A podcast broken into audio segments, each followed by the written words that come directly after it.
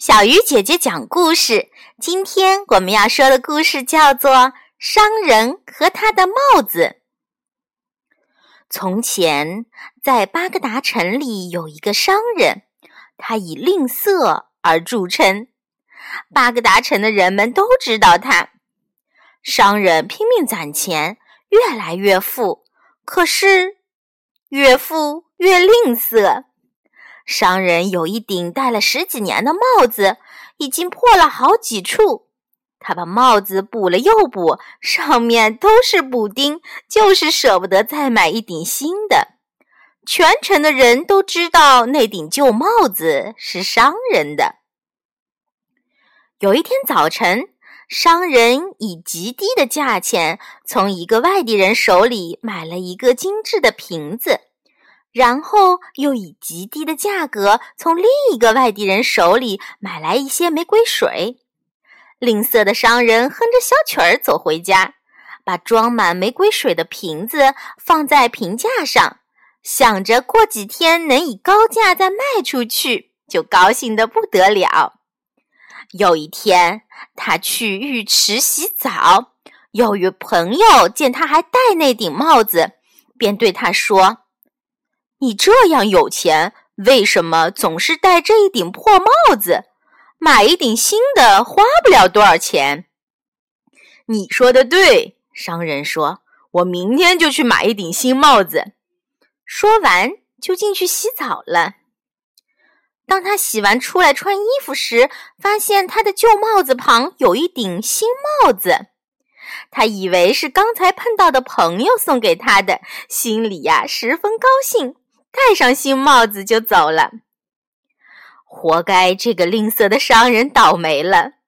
原来这顶帽子是巴格达城大法官的。大法官洗完澡，发现自己的帽子没了，便命令玉石老板给他找。最后人都走光了，老板也没有找到大法官的新帽子。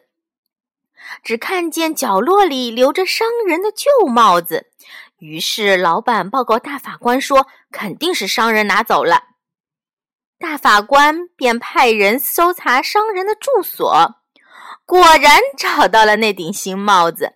商人竭力说明自己带走新帽子是个误会，可是大法官不相信他的话，罚了他一笔款，并把他关进了监狱。商人觉得那顶帽子给他带来了灾难和耻辱，一出狱就把它扔进了河里。第二天，一个渔夫像往常一样到河里打鱼，把商人的旧帽子打了上来。他立即认出那是商人的，就打算把它还回去。渔夫来到商人的家，使劲敲门，可是没人在家。刚要离开，发现。房间的一个窗户开着，于是把帽子 扔了进去。可是帽子碰巧打在瓶架上，瓶子掉在地上，摔得粉碎，玫瑰水也洒了一地。商人寄托在瓶子上的一笔财产就这样消失了。商人回到家，发现自己的美梦又被那顶旧帽子打破了，又气又伤心。便决定把帽子埋起来。晚上，商人就动手干起来。邻居听见了锄头的咚咚声，以为强盗在挖他的墙壁，于是叫来了几个人，把商人抓了起来。结果，商人又被罚了一笔款。商人更恨那顶旧帽子了。经过苦思冥想，最后。他把帽子扔进了旅馆的厕所里，可是不多久，厕所的管道被堵住了，人们受不住臭气熏天，四下寻找原因，终于查到了那顶旧帽子。商人因此又被罚了一笔钱。就这样，商人屡屡因为他的旧帽子而被罚。他所存的钱都快被罚光了，于是他找到法官，请法官结束自己跟帽子的关系。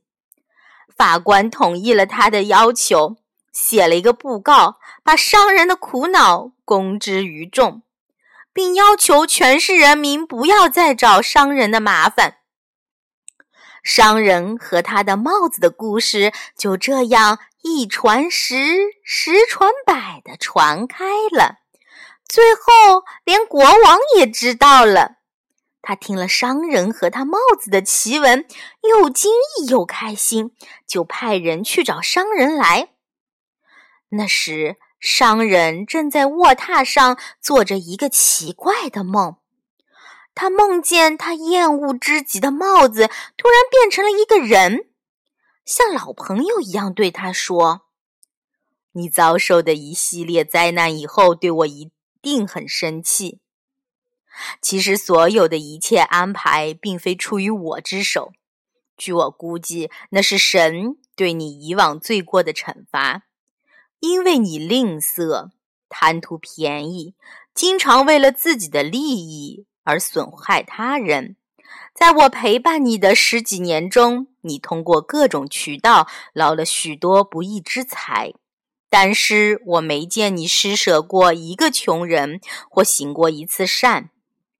亲爱的朋友，倘若你发誓今后不再占别人的便宜，爱护、怜悯、施舍穷人，你的灾难就会结束，悲哀。就会消失，幸福就会来临。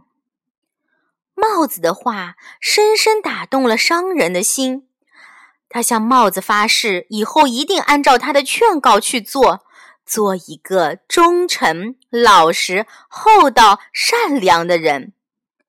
商人刚刚发完誓，国王派来叫他的人就到了。他赶忙穿好衣服，跟着那人来到了王宫。国王要他详细讲述他与帽子之间发生的故事。他不仅讲了他帽子给他带来的烦恼，还讲了刚才做的梦。国王又惊又喜，命令赏他一笔钱，弥补他的损失。从此，商人真的像他在梦中发誓的那样，变成一个慷慨、可爱、善良、见义勇为的人。灾难和痛苦从此离他而去，而愉快和幸福却时常陪伴着他。他成为了世界上最幸福的人。